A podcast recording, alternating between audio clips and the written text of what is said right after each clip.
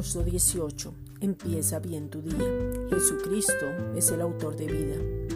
Al nacer de nuevo, empiezas a participar de la vida eterna que ya te fue dada. Esa vida soy del Padre, donde se tiene la misma naturaleza de Él mismo. Y entonces se acaba el vacío y el abismo, la incertidumbre y el temor, la inseguridad y la autocompasión. El autor de la vida te ha dado vida, vida eterna y vida en abundancia, para que la disfrutes en su plenitud y te enfoques, sabiendo y conociendo que eres una nueva creación donde se puede vivir en victoria, donde el fruto del Espíritu Santo se puede manifestar, donde permitimos que Cristo mismo viva su vida a través nuestro.